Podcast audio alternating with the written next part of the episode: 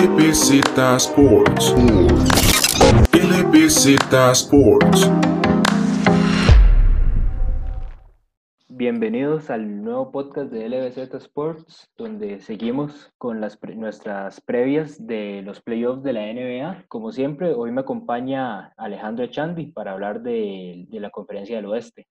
Hola David, vamos a hablar sobre la conferencia del oeste que terminó con el partido 7 entre Clippers y Denver ayer y tenemos como, eh, como la vez pasada en la conferencia del este tenemos al invitado Jess Cook. Este, sí, no, muchísimas gracias otra vez por tenerme aquí con ustedes y sí, fue un partido, fue un partido que me dejó en shock, pero vamos a hablar de eso. Empecemos tal vez con el primer equipo que clasificó a estas finales de conferencia, con los Lakers que ganaron en cinco juegos ante los Rockets. Sí, una serie donde LeBron James y Anthony Davis eran bastante dominantes y sellaron, los Lakers sellaron la serie en cinco juegos. Unos Rockets que desde que volvió Russell Westbrook, desde esa lesión, no ha dado los números que se esperaban y, no pudieron hacerle una competencia bastante amplia a los Lakers que, que jugaron bastante positivo en esta serie. Yo siento que los Lakers en este momento están imparables. Yo siento que los Lakers en este momento encontraron su ritmo, encontraron su, su química. Obviamente les ayudó mucho ganar en 5 a Houston porque ya tienen, son como 4 o 5 días que han tenido descanso y eso les ha dado un montón de tiempo para analizar su, su estrategia, para ver eh, qué equipo iba a pasar entre Clippers y Nuggets, LeBron James que puede descansar, Anthony Davis que puede descansar. Entonces es, es, es un equipo que va a costar mucho eliminarlos, ¿verdad? No, no quiero descontar a, a Denver porque ya vimos que todo puede pasar, pero es un equipo que va a estar listo y va a costar demasiado, demasiado sacarlos de la final. Como mencionaste Alejandro, LeBron y Anthony Davis ambos dominantes durante lo largo de la serie, incluso ambos anotando 25 puntos por partido, con 10 rebotes para LeBron y 12 para Anthony Davis y 7 asistencias para LeBron James un punto que me gustaría rescatar de esta serie fue la labor que realizó Rayon Rondo en varios partidos de, en el equipo de los Lakers. Por mucho tiempo se preguntó tal vez esa tercera arma ofensiva y que a pesar de que Rondo en cuanto a su tiro de tres no ha sido su fortaleza, pero le da a los Lakers un segundo jugador para armar juego e incluso les ayuda en el lado defensivo para en, en, el marcaje de, los jugadores de perímetro. Sí, en este caso, en la próxima serie que tienen los Lakers, que es contra los Nuggets, como decían ustedes, creo que Reggie Rondo va a ser el encargado de marcar al llamado Murray. Eso es algo que sufrieron mucho los Clippers porque no tuvieron una marca específica para este y en el caso de los Rockets, por ejemplo, Rondo hizo un gran trabajo defensivo. Es un jugador que además de eso, no, no solamente defensivamente, trae mucho, mucha garra y mucho coraje, también trae mucha experiencia a este equipo. Rondo fue campeón con los Celtics y, ha demostrado que es un veterano que vale mucho en esta liga. Rondo es un disruptor, Rondo es un general en la cancha, Rondo es una extensión del coach, es el prototipo. Entre él y Chris Paul son dos de los pocos prototipos que hay de un point guard ideal ¿verdad? Un point guard tradicional, por decirlo así. Rondo ha tenido temporadas malas en Sacramento, en Dallas. Entonces, esta estadía con los Lakers, especialmente con la experiencia de LeBron James, y me imagino que le ha dado la luz verde y, y le dijo, tome, o sea, tome la bola cuando yo no la tengo, con la unidad de la banca y, y el líder, ¿verdad? Con, con, esa, con ese respaldo, eh, la confianza de Rondo debe estar por arriba de las nubes y, y, eso se nota, ¿verdad? Que juega con confianza, que penetra, logra sacar el pase directo, siempre fue un excelente pasador y ha aumentado su defensa también, que siempre fue reconocido como un buen defensor y en los últimos juegos él ha podido aumentar su defensa y tener más presencia y más control sobre lo que está pasando cuando él está en la cancha. Sí, creo que Rondo llega a suplir una baja defensiva de, de los Lakers que, es, que fue Avery Bradley. Bradley no se presentó a la burbuja y era el, el guard que marcaba a los otros guards importantes de los otros equipos y creo que Rondo llega a cumplir bastante bien ese, ese puesto. Y como dicen ustedes, le aporta mucho a los Lakers y estos Lakers se ven bastante, bastante fuertes. Y se decía que el matchup más complicado para los Lakers eran los Clippers, era el equipo ideal para sacarlos, para dejarlos fuera de, esa pelea por el campeonato y ya no están. Ahora se enfrentan a unos Denver Nuggets que son muy peligrosos, como han demostrado, y que los Lakers no se pueden confiar, no se pueden confiar porque ya dos equipos que van 3-1 arriba contra Denver quedan fuera. Entonces un equipo, como dice Yamal y Jokic, no entienden por qué son mejores bajo presión. Sí, los, en cuanto a Rondo, hay un partido en específico que es bastante destacable y fue el tercer juego contra los Rockets, donde consigue anotar desde la banca 21 puntos y nueve asistencias. Como decimos, es el encargado de esa segunda unidad de los Lakers, el encargado de, de impulsar al equipo en la ofensiva y que lo mostró en ese partido y ahora LeBron me imagino puede estar bastante tranquilo de poder descansar por ratos y no tener que ser el, el, que carga esa labor ofensiva. Ahora que hablan un poco del, del, próximo enfrentamiento, si bien los, los Clippers eran incluso de los favoritos para llegar a las finales, ahora los Lakers pues siento yo que incluso puede ser hasta más favorable para ellos que hayan pasado los Nuggets por ciertos aspectos de, de enfrentamiento, digamos, Kawhi Leonard sobre LeBron James, el aspecto defensivo que ha sido uno de los puntos fuertes de los Clippers y que lo fue durante varios de los partidos que estos se enfrentaron en, en temporada regular. Como dije, no quiero descontar a Denver, pero en, en, en matchups Denver resulta ser, digamos, una mejor eh, propuesta para los Lakers, porque en partidos pasados de, de, esta misma temporada, Jokic no ha podido parar a Anthony Davis. Anthony Davis es muy atlético, es muy largo, eh, toca mucho el balón, ¿verdad? Entonces tiene mucha dominancia sobre, sobre sus movimientos. Al otro lado, nadie más que Anthony Davis, por ejemplo, James McGee, Dwight Howard, tampoco han podido parar a Jokic. Entonces, ese va a ser para mí el match más importante, eh, Jokic y, y, Davis, porque realmente a LeBron nadie lo puede parar. ¿Verdad? Y, y, nadie lo ha podido parar en toda su carrera. Pueden minimizar su impacto de, haciendo algún tipo de zona o utilizando alguna estrategia en específico, utilizar uno cajón, utilizar dos triángulos o algo que se le ocurra al coach Malone. Eh, porque Gary Harris es muy pequeño, resultaría ser más o menos lo que hizo Portland poniendo a, a Gary Trent en LeBron, una marca muy pequeña, y Jeremy Grant es, no es tan rápido. Entonces siempre va a ser un matchup a favor de los Lakers. Entonces, de ese lado yo me preocupo. Del lado que me estoy preocupando, del lado que yo realmente siento que hay más competencia es Jokic con Jamal Murray, con el pick and roll, porque eso fue lo que destrozó a los Clippers. Si vemos todos los clips de por lo menos el partido pasado, ese pick and roll tuvo a los Clippers bailando por toda la cancha. Y si los Lakers no logran ajustar a lo que Jokic puede hacer con los pases, entonces va a ser más complicado de lo que debería ser. Bueno, antes de adelantarnos, un poco, vayamos con los Rockets, un equipo que a media temporada decidió deshacerse de su poste titular, Clint Capella, para jugar con una alineación más pequeña, con PJ Tucker en esa posición del 5 y prácticamente todos los jugadores afuera y Russell Westbrook siendo más el, el encargado de ir, ir al aro. ¿Cómo, ¿Cómo vemos el futuro ahorita de este tipo de alineación que intentó implementar Houston, dado que ya lo perdieron la serie en cinco juegos. Yo creo que fue una buena idea, en realidad. Siento que era una idea que maximizaba las virtudes que tienen los Rockets y minimizaba las, las desventajas y, lo, y los, los, huecos que tenía, porque no, no tenía que utilizar ese hombre grande que Capela era efectivo, pero el juego de los Rockets no se basaba en eso. Creo que los Rockets hicieron un gran trabajo porque era una, una alineación que le daría mucho espacio a Russell Westbrook. Era algo que Russell Westbrook podía aprovechar y empezó a aprovechar a final de temporada, tuvo muy buenos números pero sin embargo Westbrook se cayó completamente en estos playoffs. Lo mismo le pasó a Paul George. Creo que en el caso de los Rockets, sus dos estrellas, James Harden, tampoco tuvo una muy buena serie contra los Lakers, no explotó. Y en el caso de Russell Westbrook, no le dio ninguna ayuda y se convirtió en un jugador poco efectivo y se acercó más a lo que era en Oklahoma y lo que fue en Oklahoma en los playoffs contra Utah la última vez, la penúltima vez, perdón antes de esa eliminación contra los Trail Blazers, se convirtió en ese jugador inefectivo que no sabe tirar efectivamente de tres y que no es su arma, pero él no entendió eso durante los playoffs y no entendió que la virtud y la función de Westbrook era penetrar y abrir espacio para los otros tiradores que sí efectivos. Sí, yo siento que Houston apostó y eso, eso es realmente lo que hicieron, apostaron por un estilo de juego, miniatura, por decirlo así, PJ Tucker, que mide 6'5", eso es yo creo apenas dos metros o tal vez dos, dos o algo así. Entonces apostaron a un estilo de juego más abierto, mandaron a Capela Atlanta para este, abrir el espacio de Russell Westbrook, porque ya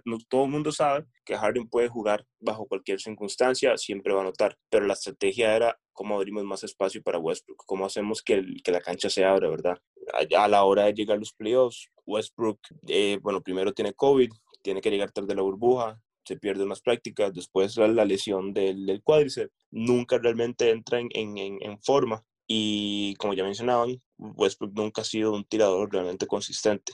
¿verdad? Entonces, eh, pero es, lo, lo, que hizo Houston fue una apuesta. Es, es básicamente lo que hizo Los Ángeles con, con, con Paul George. Apostaron a algo y ese es el trabajo de un gerente general. O sea, funciona o no funciona, ya eso ya depende del, del, del resultado. Pero de que quisieron revolucionar el baloncesto, lo intentaron. ¿verdad? Ellos dijeron, queremos saber si esto va a funcionar. Y si hubiese funcionado, entonces eso pone a los demás gerentes, ¿verdad? En duda de, ok, tal vez no necesitamos a un Javel McGee, tal vez no necesitamos a un Rudy Gobert, tal vez, ¿verdad? Entonces, eh, no resultó, Houston se devuelve para, para, para su casa y D'Antoni ya no es el coach. Entonces, habrá que ver cómo logran avanzar a partir de aquí.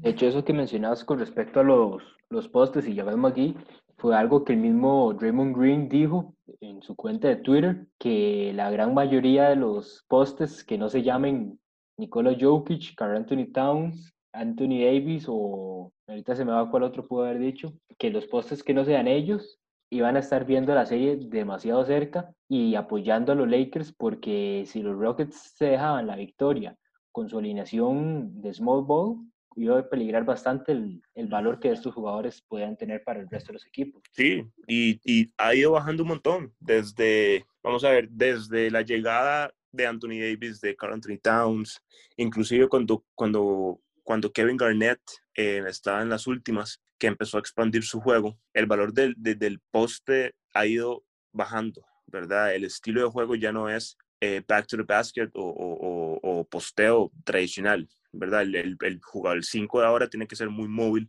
tiene que saber jugar por lo menos de media distancia, tiro de tres, moverse, pasar la bola, o sea, es, la, exigencia es mucho más rigurosa. Entonces, sí, si Houston le hubiese ganado a los Lakers con una alineación de Anthony Davis, que Anthony Davis tuvo que jugar de 5, por más que no le guste, entonces muchos gerentes hubieran estado moviendo piezas y los mismos, Jared McGee, Dwight Howard, Rudy Gobert, que es jugador defensivo del año, eh, Bismack Biombo, Marc Gasol, todo ese tipo de postes, ¿verdad? No, no tendrían tanto aporte, no, no veían tantos minutos en la NBA. Sí, es un experimento que se acoplaba a cómo es el plan de juego y cómo es la modalidad de juego ahora de la NBA. Como, como hablábamos los tres, es constante que los equipos hayan aumentado sus tiros de tres demasiado en realidad.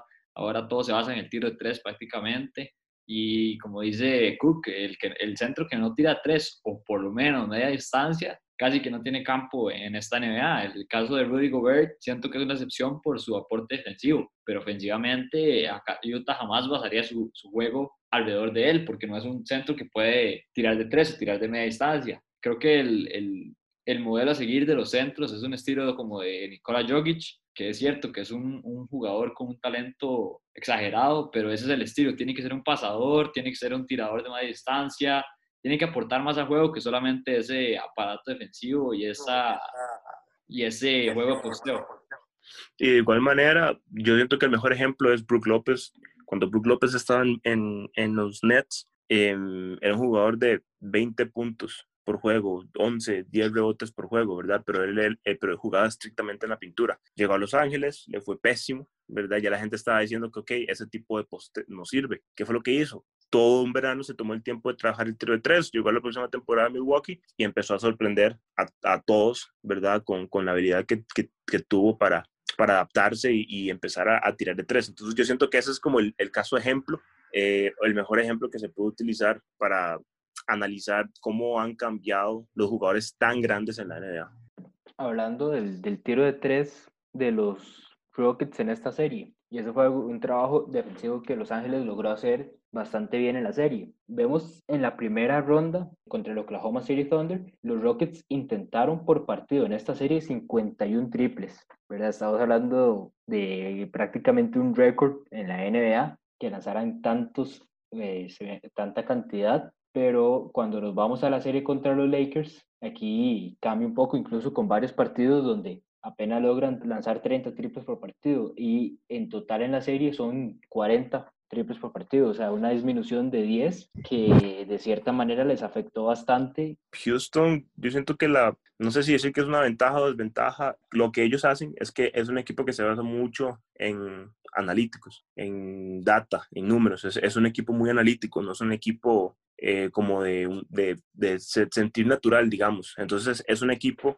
que es triples, caballitos y tiro libres, triples, caballitos y tiro libres, triples, caballitos y tiro libres. Por eso fue que Carmelo Anthony no sirvió cuando estaba ahí, porque Carmelo Anthony es un tirador conocido de media distancia. Entonces, todos los equipos saben eso, todos los equipos saben que Houston solo va a tirar triples, caballitos o tiro libres. Solo busca eso, no buscan tiro de media distancia. A tanto que si vemos que una penetración, por más que sea solo, eso, esa, ese jugador no va a buscar tirar, ¿verdad? No va a buscar lanzar. Entonces yo creo que eso les dolió porque no adapta, es que no tienen otro estilo de juego y D'Antoni no tiene otro estilo de juego. D'Antoni no es un coach de playoffs, no le sirvió con Steve Nash, no le sirvió con los Knicks, no le sirvió con los Lakers, no les, no les sirvió con Houston. Entonces, eh, les dolió mucho ser un equipo tan, tan analítico y, y limitaron sus opciones pero increíblemente porque ningún jugador que está en Houston, aparte de Westbrook y Harding, pica el balón.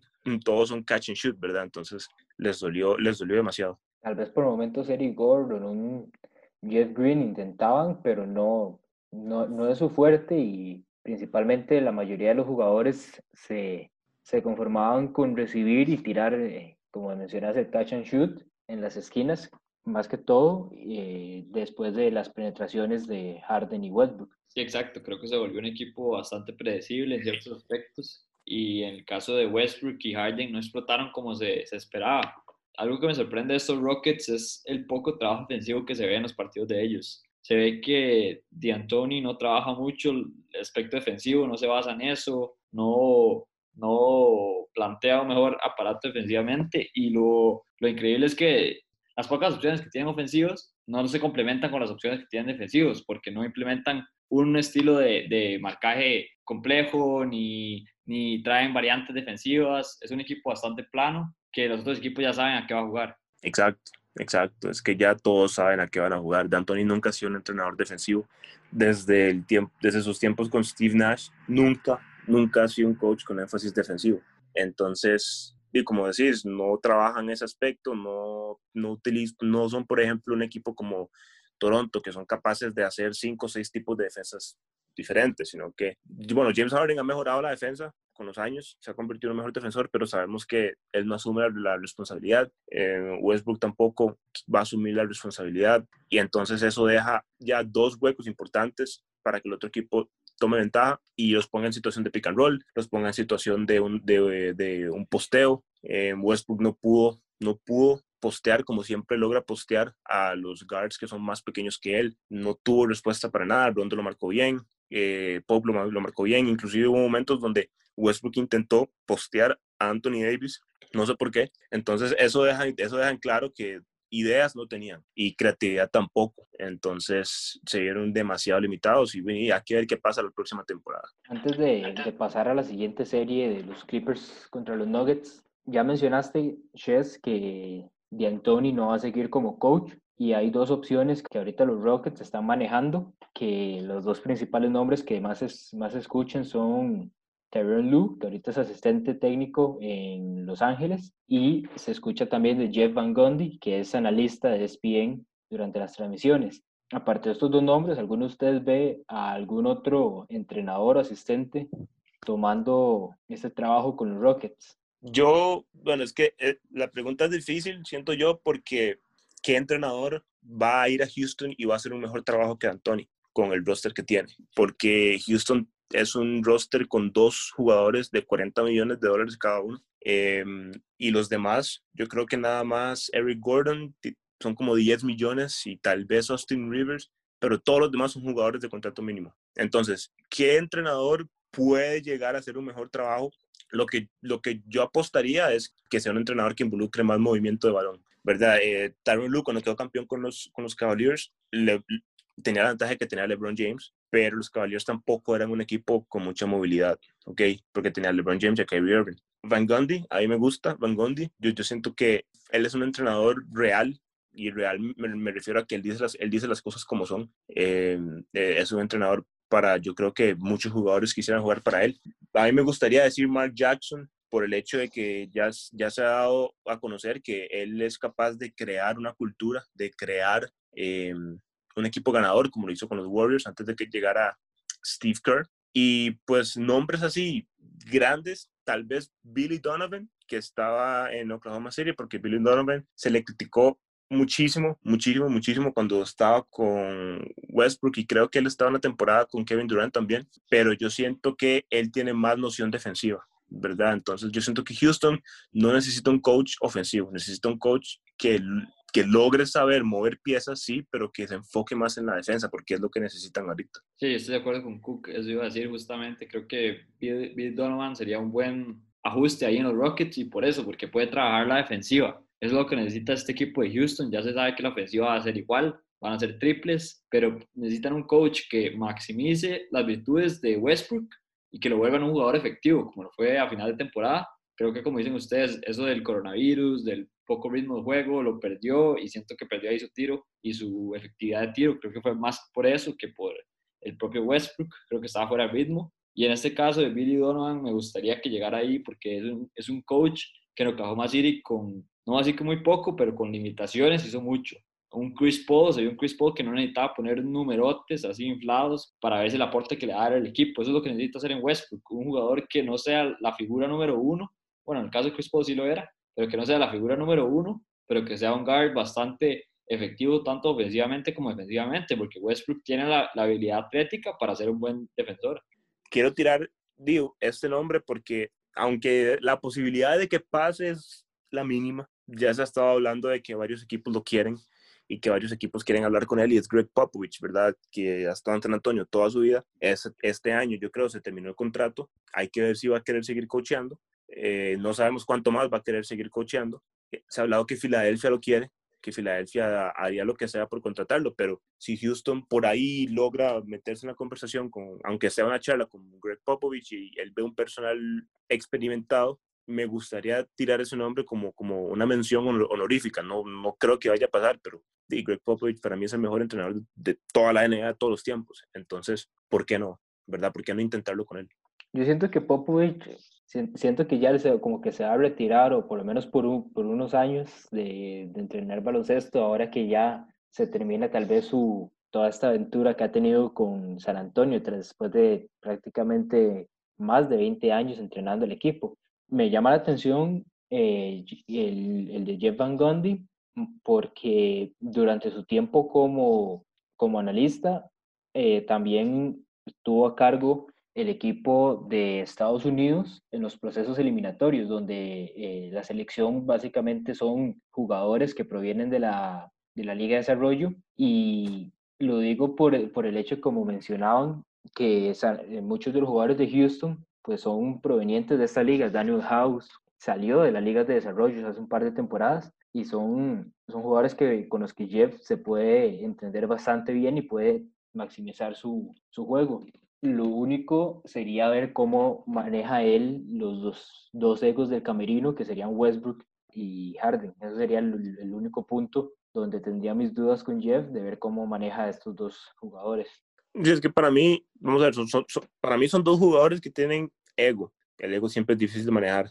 Son dos jugadores que son MVPs, ¿verdad? Son dos jugadores que, que son alfas. Entonces, tiene que entrar un entrenador que sepa manejar egos, que sepa manejar alfas, que tenga voz. Por eso menciono eh, a, Mark Jackson como opción, porque él, él, es un entrenador que formó la cultura ganadora de Golden State. Es un entrenador que cuando se escucha analizando los partidos, se escucha donde, la, eh, donde el conocimiento de él no solamente se nota, pero se siente, ¿verdad? Si él dice, si yo fuera el coach de tal equipo, yo hubiera hecho esto y esto y esto. Y se nota con la voz, ¿verdad? De él, con la intención que sería algo que uno puede imaginarse, porque él, él, es una persona con una, una, buena presencia. Entonces, por eso lo menciono a él. No puede entrar, por ejemplo, un entrenador como Nick Nurse o Brad Stevens, que son, que son entrenadores más de X y O, más, más estratégicos, porque siento que no, no calza con, con, con las personalidades de,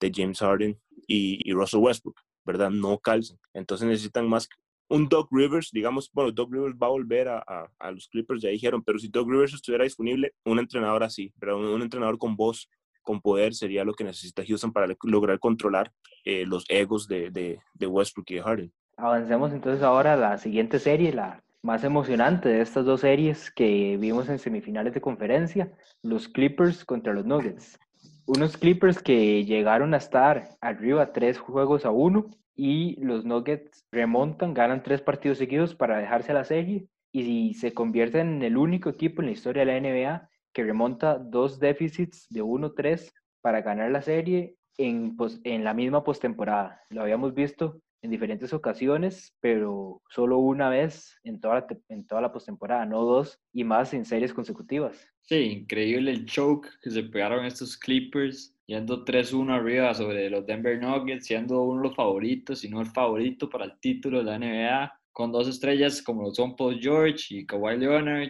con dos jugadores nombrados al Six Man of the Year, Montrezl Harrell, Williams, Montreal lo ganó. Un equipo que tenía muchas, muchas armas, pero que no dio esos resultados esperados. Se habla mucho de la química, no tenían una química positiva y creo que esa responsabilidad la tenía Kawhi Leonard. Kawhi Leonard llegó al equipo de San Antonio donde ya había una química establecida, que llegó cuando ya estaba Manu Ginobili, Tony Parker, Tim Duncan, ya existía la química entre ellos. Y en el caso de cuando llegó a Toronto Raptors es lo mismo. Llegó a un equipo donde acababa de ser el año anterior el número uno sembrado del este Creo que llega un equipo donde ya hay química con Kyle Lowry, Pascal Siakam, Frank Van Vliet, y ahora llega unos Clippers donde él tiene que traer la química. Él es el encargado de juntar a todas estas estrellas y hacer un buen, un buen trabajo, llevar a cabo un equipo ganador y candidato al título. Yo llegué a la conclusión, después del partido de ayer y, y, y de ver Twitter, de, yo, yo de hecho lo puse en Twitter, yo llegué a la conclusión que los Clippers se preocuparon mucho por los Lakers. Em, pensaron demasiado en, enfrentarse a LeBron y ganarle a LeBron y demostrar que ellos eran el equipo de Los Ángeles. Y eso llevó a menospreciar a, Denver, ¿verdad? Yo, yo creo que yo llegué a esa conclusión. Los Clippers, yo creo que jugaron menos o quizá, aunque, o quizá mínimo 40 partidos juntos todos, o era Kawhi Leonard con, con, su, con su descanso, eh, Paul George estuvo lesionado, Lou Williams estuvo lesionado, eh, los Clippers, sí, como, como, como dijeron, tiene a un, a un campeón, dos veces campeón y dos veces MVP de las finales. Tienen a un jugador en Paul George que el año pasado fue top 3 en, votaciones de MVP. Tienen al sexto, al mejor sexto hombre según la NBA y al segundo candidato al mejor sexto hombre según la NBA. Tienen a un coach que es campeón, a un asistente que es campeón y simplemente no, no, no, no dieron la talla. Y yo creo que eso, pasa, eso pasó por el menosprecio que tuvieron hacia los Nuggets. Los Clippers se dedicaron a hablar cuando Portland fue eliminado. Yo creo que todos vimos lo que pasó eh, con, con, con, Dame, con Patrick Beverly, con Paul George. Y a eso es lo que se dedicaron, ¿verdad? Y empezó desde el primer día de la temporada con Kawhi Leonard y su anuncio con New Balance, que llegó un nuevo rey, que tenía la coronita guindando. Se preocuparon demasiado por demostrar que son el, el, equipo de Los Ángeles y no lo son, nunca lo van a hacer, ¿ok? Entonces eso llevó a el choke job, a, semejante caos y, ridículo que, tuvieron en este juego 7. Antes de entrar a hablar sobre el juego 7, quiero que hablemos un poco sobre la decisión de Kawhi Leonard tomada en el off-season la temporada pasada. Una decisión que tomó Kawhi Leonard de dejar a los Toronto Raptors después de ser campeón ahí, de tener un equipo establecido, de tener al que este año fue el Coach of the Year, de tener un equipo bastante sólido también tuvo la opción de ir a los Lakers, a unos Lakers donde ya estaba establecido Anthony Davis, donde ya sabía que iba a estar eh, LeBron James y Anthony Davis. E igual, Kawhi Leonard tomó la decisión de crear su propio equipo en los Clippers y, y lo que pidió fue tener a, Paul George como compañero. Un Paul George que los Clippers dieron mucho para conseguirlo, dieron muchos eh, first round picks futuros, first, first round picks de Miami, dieron a Shea Gildius Alexanders, dieron a, a Galo, dieron muchas herramientas para traer a Paul George. ¿Y ustedes qué piensan de la decisión tomada de Kawhi Leonard de llegar a estos Clippers? La decisión de Kawhi no la veo mal de querer tal vez hacer su, su propio equipo. Igual, pues vimos todo el, todo el odio que recibió Kevin Durant cuando decidió unirse a los Warriors cuando en su agencia libre. Siento que algo muy parecido hubiera pasado si Kawhi abandonaba Toronto y decidía unirse a LeBron por el hecho de ser de tres jugadores que bien bien pueden estar en el top 5 de la NBA. En cuanto a que Paul George llegara ahorita, a menos de que tal vez consiga el anillo la próxima temporada, pero ahorita pareciera ser que los que el Thunder es el que ganó el ganó ese intercambio con la cantidad de, de elecciones del draft que les dieron y pues les dieron también un jugador en, en Gilgix Alexander que tiene bastante futuro en la, en la NBA. Sí, sí, bueno, yo no comparo Kawhi con, con, con KD si hubiera ido a, a, los Lakers, pero, pero entiendo, digamos, como, eh, el punto. Yo no lo voy a culpar por querer ir a los Clippers, y está en, su, está en su casa, está en Los Ángeles, él es de Los Ángeles, Paul George es de Los Ángeles, ¿verdad? Entonces uno entiende por qué, por qué lo quiso hacer. Y yo creo que lo dije en el episodio pasado, si no hubiera sido ahí, Toronto hubiera tenido que conseguir a Paul George para que se quedara Kawhi, ¿verdad? Entonces, era indiferente a cualquier equipo que él, que él iba a ir, necesitaba tener a Paul George o a, alguien similar. Em, dieron demasiado, pero demasiado. ayer vi un dato curioso que el próximo pick que va a tener los Clippers en el 2027, ahorita tiene 11 años. Es un chiquito de 11 años. Y tenemos que pensar a futuro si Kawhi y Paul George deciden irse después del otro año si no ganan, esos picks van a tener un valor increíble porque los Clippers van a volver a ser malos, ¿verdad? Entonces, igual, de nuevo, la decisión de Kawhi la tomó y, y, realmente no se le puede culpar, ¿verdad? Lo que sí voy a decir es que si se hubiera quedado en Toronto, para mí hubieran sido campeones sin importar quién es al frente, sea LeBron, sean los Celtics, sea Miami, sea quien sea hubiera quedado campeón indiferentemente, porque el estilo de juego de ellos, con un líder como Kyle Lowry, eh, con Kawhi Leonard ahí eh, siendo el jugador que es en ambos lados, con un Pascal Siakam que tal vez hubiera tenido unos, unos mejores playoffs con, con Kawhi siendo su, su, su, su compañero, nadie los hubiera parado, ¿verdad? Entonces, este offseason que pasó fue el más movido, yo creo que en los últimos años, y, y dio muchísimos frutos. Entonces, de nuevo, los Clippers apostaron ¿verdad? Invirtieron todo su, toda su plata, la invirtieron. Y por dicha se van a ir del Staples Center porque no quiero que jueguen ahí, porque no merecen jugar ahí, porque después de este ridículo que hicieron no merecen jugar ahí, ¿verdad? Eh, ah, bueno, y otra cosa. Anthony Davis ni Kawhi Leonard para mí son top 5, ahora que lo dijo David. Eh, tenía que mencionarlo nada más. Este, pero, pero, pero sí, no, no, digamos, la decisión de Kawhi, él la tomó y le queda un año más de contrato, ¿verdad? Como LeBron hizo, como pasó con LeBron en Miami, el primer año casi nunca funciona. Vamos a ver qué pasa la próxima temporada. Eso es algo que habría que ver en esta temporada que viene, porque digamos, un, el momento en el que se forma el Big Three en Miami, pues pasa parecido en las finales, pues son de no, no, no consiguen su objetivo y al que todos los proyectaban que era ganarle a Dallas y vemos, y vemos en la siguiente temporada cuando vuelven con una química mucho mejor la temporada pasada y no había pocos rivales que se pudieran, pudieran estar al frente de ellos.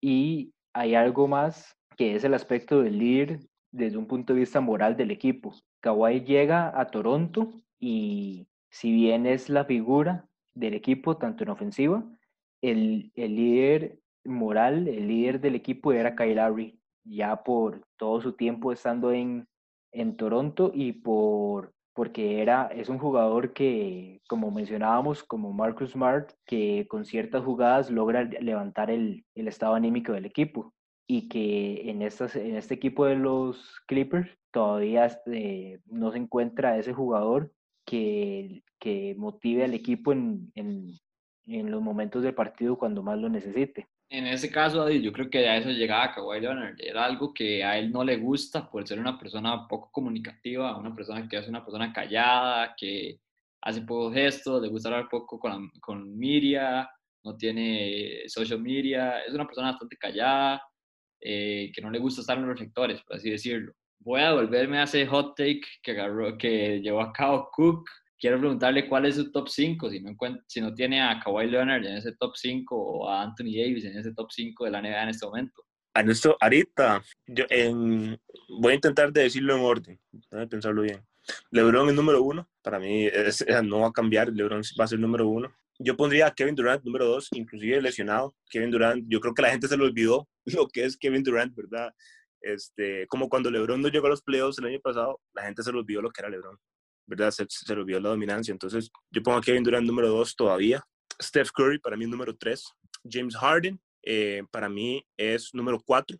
Y bien, bien, yo tenía Luca, pero yo creo que Jokic, con todos los partidos que ha tenido y el estilo de juego que tiene, para mí Jokic es top 5. Entonces, LeBron, KD, Steph, Harden, Jokic. Ese es mi top 5 bueno, en mi caso yo sí tengo a Kawhi Leonard dentro de mi top 5, creo que es uno de los mejores jugadores de esta liga y ha demostrado durante los años, dos campeonatos, eh, Defensive Player of the Year, dos Finals MVP, creo que sí están en mi top 5, pero, pero creo que en este caso con los Clippers tuvo unos malos playoffs y tuvo un pésimo partido número 7. Nunca he visto un, partido tan malo a Kawhi, en serio. O sea, tiró 6 de 22, creo que fue. Increíble el poco porcentaje de campo que tuvo. Y en el caso de Paul George, no sé qué le pasó, no sé qué le pasó a Paul George. Es verdad que tenía una historia de, de a veces en playoffs disminuir, pero yo quiero al, al, al Paul George en, en Indiana Pacers. Ese Paul George que se da 1-1 contra LeBron James, todas las series, le complicaba las series defensivamente, ofensivamente. Quiero ese Paul George de vuelta y no sé por qué con este cuadro y con estas alternativas. Era increíble ayer ver a Paul George fallar tiros completamente solos, triples completamente solos. Es que fue increíble porque Kawhi Leonard está bien, tiró mal, tiró, tuvo mal partido, estoy completamente de acuerdo, pero también es de resaltar la marca que le pusieron a Kawhi, no dejaron hacer nada durante todo el partido. Eso es un punto a favor de Denver y creo que Paul George necesitaba dar ese paso, anotar algo, tirar un triple y meterlo para que Kawhi Leonard soltara un poco la marca y tuviera más opciones. Vimos en ese partido de juego 7 que ambos, ambos jugadores juntos se combinaron para apenas 24 puntos, mientras que al otro lado de los Nuggets, Jamal Murray solo anotó 40. Entonces, por ese lado ya uno ve por dónde iba el partido eh, y que los Nuggets eh, ya, ya iban ganando en ese apartado. Y también viendo las estadísticas de ayer, Kawhi, cero tiros libres intentados, Paul George, un tiro libre intentado. Y en un juego 7, cuando tu temporada eh, depende de ese partido, tus, tus dos jugadores estrellas tienen que ser los encargados en la anotación y también los encargados de sacar faltas por medio de los tiros libres, tratar de tomar ventaja en el partido. A eso mismo yo. A eso mismo yo. Si, uno, vamos a decir, si, uno ve a Kawhi Leonard, a Kawhi Leonard le salen músculos de los músculos. O sea, él, él, él, está, es fuerte, es fuerte, es definido, él, sabe, es largo, es grande. Usted no me puede decir a mí que Kawhi Leonard no puede buscar un tiro libre en todo el partido. Usted no me puede decir que Kawhi Leonard va a tirar uno de 11 en toda la segunda mitad. Usted no me puede decir que los Clippers no van a anotar ni un solo punto en los primeros seis minutos del cuarto cuarto. Eso, eso, eso yo creo que, que, que no puede pasar y eso simplemente fue un golpe anímico que recibieron de, los últimos dos partidos que perdieron, porque en el juego 5 iban arriba por 17, perdieron. Juego 6 iban arriba por 19, perdieron. Y Kawhi, yo entiendo que es silencioso, yo entiendo que, que no habla, yo entiendo que, que, que, es muy privado, pero ¿qué pasó? ¿Qué, okay, ¿Qué fue lo que definió a Kawhi el año pasado como una de las superestrellas? Ese juego 7 contra Filadelfia, él tomó, yo creo que fueron 40 tiros o 30 y algo resto de tiros. ¿Por qué no lo hizo esta vez? O sea, no me pueden decir que él no tiene la capacidad de decirle a Doug Rivers, no, no le voy a hacer caso a usted, deme la bola, yo me encargo de esto, ¿verdad? Tiros libres, media distancia, él no es, buen, él no es un tirador de tres, ¿verdad? consistente y, confiado, ¿verdad? Esa media distancia es el juego de él. Entonces, no, a mí nadie me puede convencer, nadie me puede convencer que Covalena no fue capaz de sacar un tiro libre. No, no, no fue capaz de hacer un caballito, no fue capaz de hacer un tiro de media. Paul George, dice, ya es la reputación. O sea, ya Paul George, desde que él se puso el nombre, eh, Playoff P le ha ido mal. Tuvo un par de partidos buenos, pero en la generalidad, desde la serie contra eh, Dallas, le estaba yendo mal. Tal vez fue culpa de la burbuja, ok, ¿verdad? Pero no, los Clippers estuvieron mal. Y, después sacaron un reporte que estaban diciendo que estaban cansados, ¿verdad? Cuando ellos tuvieron dos o tres, cuatro días más para descansar que Denver. No, es que no hay excusa, es que no hay excusa, simplemente Los Ángeles no estaba preparado para jugar siete juegos, ¿verdad? Y, y, y felicidades a Denver porque demostraron que tenían más corazón. Busqué el partido que mencionabas de Kawhi contra Filadelfia en ese juego 7, 39 tiros intentó Kawhi, anotó 41 puntos en ese partido. Y mencionás vos ese, eso que, que decís de Kawhi, de decirle a Doc Rivers no, que no me importa lo que usted me diga, yo iré a hacer, a hacer mi juego, que es algo que el mismo Shaquille O'Neal menciona mucho, que algunas veces eh, Phil Jackson le podía decir, hace esto, esto y esto, y, ya, ajá, ajá, llegaba a la cancha de M y, jugaba su juego y eh, el famoso Bully Bowl prácticamente empujando a sus defensores y llegar y hundir el balón, que eso es algo que incluso el mismo Joel Embiid se lo ha criticado bastante, de que él en Filadelfia le echa más las culpas a Joel Embiid que al entrenador eh, Red Brown cuando estaba en el equipo. Exacto, y, y, y es lo mismo que, que con Giannis, porque por ejemplo, cuando Milwaukee perdió, no me acuerdo cuál partido, creo que el 4 o el 3, a se le preguntó, eh, ¿por qué usted no está marcando a, Jimmy Butler? Y Giannis dijo, yo estoy siguiendo lo que me dice el entrenador, ¿verdad? Y, y, es lo mismo con los Clippers. Kawhi Leonard, ¿por qué no está marcando a Jamal Murray? Paul George, ¿por qué no está marcando a Jamal Murray? Si Kawhi Leonard, en teoría, es uno de los mejores defensores de la, de la NBA, ¿por qué no lo marca? ¿Verdad? Si, si se están viendo que el hombre va por 20, 30 puntos, ¿por qué? 25 anotó en la primera mitad. Imagínese, ¿por qué no le cambian ese esquema? Puede decir, es que Doug Rivers quiso que lo marcara eh, eh, Lou Williams o quiso que lo marcara Landry Shames, pero es que hay que cambiar, ¿verdad? Y se ve hasta aquí en Costa Rica, cuando uno juega, que si, si, si yo veo que están anotando y anotando y anotando y anotando encima de, de una marca en un compañero mío, y yo lo mínimo que voy a decir es, déjeme marcarlo a mí, ¿verdad? Aquí en Costa Rica. Entonces, ¿por qué Kawhi no, no, no demostró? O sea, déjeme marcar a Jamal Murray, ¿verdad? No entiendo si se estaba escondiendo, si estaba cansado, si no quería hacerlo, qué, pero no entiendo. No entiendo qué pasó realmente con, con, Los Ángeles. Yo creo que cerremos aquí este apartado de Los Ángeles porque si no el podcast se nos, hace, se nos hace muy largo.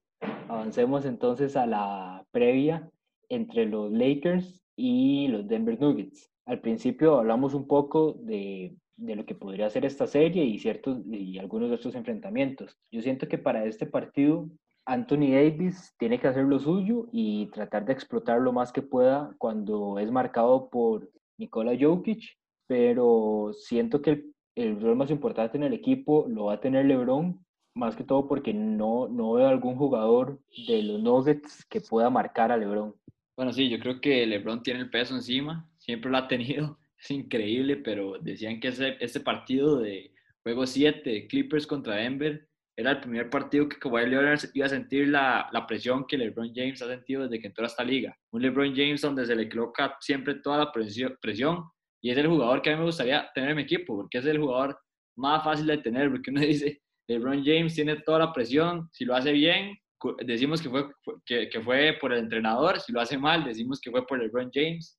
Es increíble que se le dé el, que se le dé el poco respeto que se le da es el jugador más grande de esta liga y va a marcar una diferencia. Creo que Denver tiene un pésimo macho en ese, en ese ámbito. Seguramente lo va a marcar Jeremy Grant, que es un jugador que, que es bastante largo y alto, pero que no cumple con las funciones para detener a LeBron James. Creo que por el otro lado, Jokic la va a pasar bastante complicado. Quién sabe si le va a marcar Anthony Davis, pero en la parte ofensiva, Anthony Davis va a hacer una fiesta si lo marca Jokic. Jokic no tiene las cualidades defensivas que tiene un Anthony Davis. Las tiene ofensivamente y hasta tal vez más con las variantes de, pasar la bola que trae, trae el campo.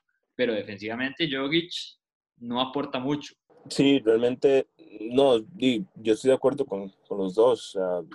LeBron, yo creo que va a ser el que más va a poder explotar el juego, eh, a menos de que, de nuevo, Denver adapte un tipo de defensa que, que, le sea al beneficio de ellos lo que los Lakers tienen que tener cuidado es con el pick and roll de, de Jamal Murray y, Jokic, porque como vimos con los Clippers, ese pick and roll lo estuvo bailando, lo, lo, estuvo moviéndose lado a lado sin sentido. Entonces yo siento que eso va a ser lo más importante. Anthony Davis sí, Anthony Davis va a poder hacer todo lo que quiera. Jokic no tiene las piernas, Jokic no, no tiene el tamaño, por lo menos la, la, la longitud, la capacidad atlética yo siento que se van a dar muchos puntos de rebotes defensivos de los Lakers, donde Anthony Davis va a correr la cancha y Jokic no lo va a poder alcanzar, le van a tirar la bola, la va a poder anotar fácil. Y más con un pasador como LeBron. Exacto, ¿verdad? Cuando yo tengo un quarterback como LeBron James, todo eso es posible, ¿verdad? Entonces, eh, va, a ser un, va a ser una buena serie. No quiero menospreciar a Denver porque ya me, ya, ya, ya, ya enseñaron dos veces que no hay que hacerlo. Pero y yo tengo los Lakers ganando en seis. Eh, pero, pero, pero de que va a ser una buena serie, va a ser una buena serie. Y yo creo que Jamal Murray va a ir y va a anotar 30 y 40 otra vez y, y Jokic va a hacer 15 asistencias otra vez, y, pero pues, de nuevo, va a ganar el que tiene el mejor jugador y para mí el que tiene el mejor jugador son los Lakers. Yo En esta serie, bueno, ya mencionamos a Rondo, que ha venido elevando su nivel, que últimamente ha jugado mejor en lo que fue esta serie contra los Rockets, y que en parte fue es una de las razones por las que los mismos Lakers lograron sobre, eh, continuar en esta postemporada. Un jugador que me gustaría ver es, que me gustaría ver un poco más es Kyle Kuzma, ver si, si consigue tal vez consolidarse en esa tercera opción que se esperaba de él al inicio de la temporada en los Lakers y tener un poco de, ver un poco más de efectividad en, en, su, en sus tiros, más que todo de tres, y, y también eh, agarrar un poco el, el, la labor ofensiva en la segunda unidad. Sí, los Lakers tienen muchas armas al ataque, creo que un factor que menosprecia a la gente de los Lakers es el aparato defensivo. Tiene grandes armas defensivas, Danny Green, Rajon Rondo, el propio LeBron James, Anthony Davis, de cambios tiene a Jabal McGee, a Dwight Howard, tiene bastantes nombres, Alex Caruso que trae bastante explosividad y coraje al, al campo. Creo que, creo que los Lakers tienen muy buenas defensas que no veo en, en, Denver. Yo veo a los Lakers con muchas más opciones ofensivas y defensivas para detener a los jugadores de, de Denver que Denver tiene para detener a los Lakers. Como decíamos, LeBron James no tiene una marca ideal, por así decirlo. Entonces creo que por ese lado los Lakers tienen un punto a favor. En el lado de Anthony Davis, y parece que va a tener que jugar más plays, Mason, Mason Plumlee para marcar a Anthony Davis, porque como decimos los tres, Nikola Jokic no tiene las habilidades defensivas para marcar a Anthony Davis. Creo que va a ser un partido bastante favorable para los Lakers y, y, y, yo los tengo como mis favoritos. Toda la razón, toda la razón, Lakers en 6. Eh, van a tener que, que, tirar bien de tres y eso ha sido una inconsistencia.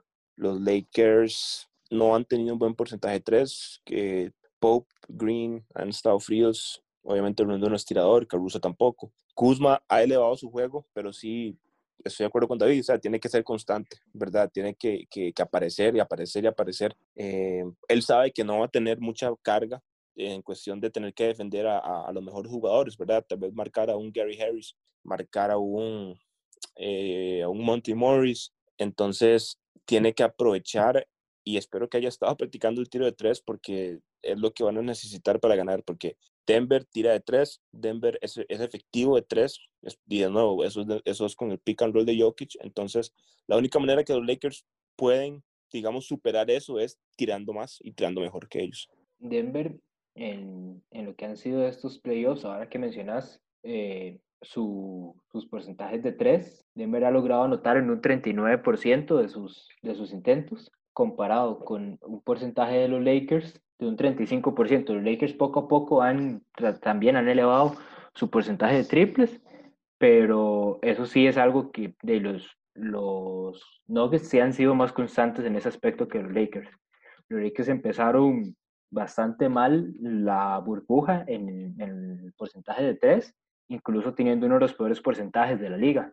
Exacto, exacto. Y, y de nuevo, lo, lo, único que pueden hacer es mejorar eh, y guiarse por el caballo que es, eh, por su caballo, digamos, en sentido de, de, de líder, eh, que es LeBron James. Él es el que los va a guiar, va a ganar el equipo con el mejor jugador y yo creo que todos sabemos quién es. Antes de entrar con las predicciones, hay algo que ha rondado redes sociales en Twitter. Como todos recordamos, eh, este año ha tenido ciertos momentos eh, bajos. Eh, a principio de año, David Stern, un, uno de los más grandes pilares para el desarrollo de la NBA, eh, falleció. Y tuvimos también el accidente de en helicóptero que, de Kobe Bryant y su hija Gianna y los demás, las demás víctimas de ese accidente. Y algo que ha estado rondando en redes sociales es que en 2009, cuando Kobe ganó su cuarto anillo, enfrentó a los, a los, Rockets en segunda ronda, enfrentó a los Nuggets en las finales de conferencia y eh, el Orlando Magic en las finales de la NBA, ganando el anillo en Orlando. Y en este 2020 LeBron derrota a los Rockets en segunda ronda, le toca derrotar a los Nuggets en las finales de conferencia y eh, sin importar quién llegue a la final, eh, LeBron estaría intentando su cuarto anillo en Orlando. Entonces nada más como un como algo que me llama la atención, tal vez como una de esas coincidencias que pasa cada cierto tiempo en la en el deporte. Sin mencionar que ayer los Clippers le hicieron un tributo a Kobe, con Kawhi y Paul George anotando 24 puntos, ¿verdad? Exactamente. Sí, no, yo siento que, que Bueno, y RIP, rest in peace a la, a, a la Mamba, pero yo siento que yo ya tenía los Lakers de favoritos desde que pasó ese, ese accidente y, y, y, lastimosamente falleció Kobe. Definitivamente los Lakers no se iban a rendir, no se van a rendir hasta conseguir ese anillo por él, ¿verdad? Entonces, yo siento que es una motivación extra y claramente lo tiene que ser. Un montón de coincidencias así han estado pasando eh, desde que pasó el accidente, ¿verdad? Eh, Devin Booker, que había logrado una estadística igual a, igual a la de Kobe, eh, LeBron James, que mimicaba o hacía movimientos de Kobe, y ahora esto que estás diciendo, y bueno, han salido un montón de cosas. Y pues sí, yo, yo tengo a los Lakers ganando el anillo, ¿verdad? Y, y, bueno, y esperemos que, indiferentemente de lo que pase, que sea una buena serie esta que venga y que, y que todo se mantenga al más alto nivel. Vamos entonces para cerrar con las predicciones. Ya Shes nos, nos compartió que él tiene a los Lakers en seis juegos. Alejandro, vos danos tu predicción para esta serie. Bueno, en mi caso yo creo que se lo van a llevar los Lakers. Creo que son amplios favoritos, tienen una ventaja en todos aspectos sobre Denver y creo que se la van a llevar en cinco juegos. Creo que Denver va a ser va a realizar la constante que tienen estos Lakers, que es perder el juego 1. Juego 1 para mí lo van a perder los Lakers y toda la gente va a empezar a pensar que Denver es el favorito, que Denver va a clasificar y van a ganar cuatro partidos seguidos los Lakers y van a clasificar a la final.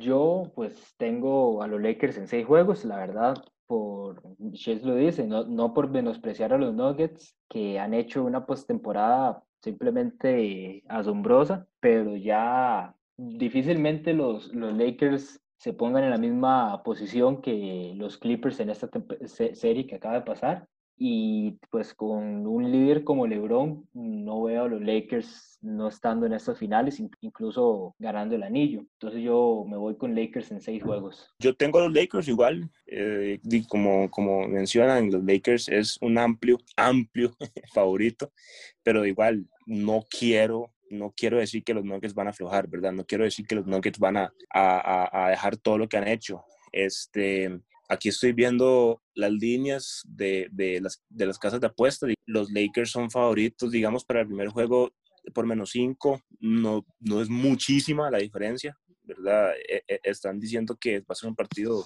pegado. Em, entonces, basándonos en esto, podemos ver que la gente sabe que, que, que va a ser una buena serie. Pero yo tengo a los Lakers ganando en seis y, y pues sí, y pues nada, yo, yo creo que, que va a ser un, un buen entretenimiento para todos. Incluso ahora que mencionar lo de las apuestas, los Lakers están favoritos menos 750 eh, y en cuanto a la en cuanto a cuántos partidos van a ganar, el puesto, por así decirlo, más favorecido es los Lakers en cinco juegos. Entonces, nada más para cerrar ahí con estos, con estos datos, eh, donde las casas de apuestas tienen a los Lakers como favoritos en cinco juegos.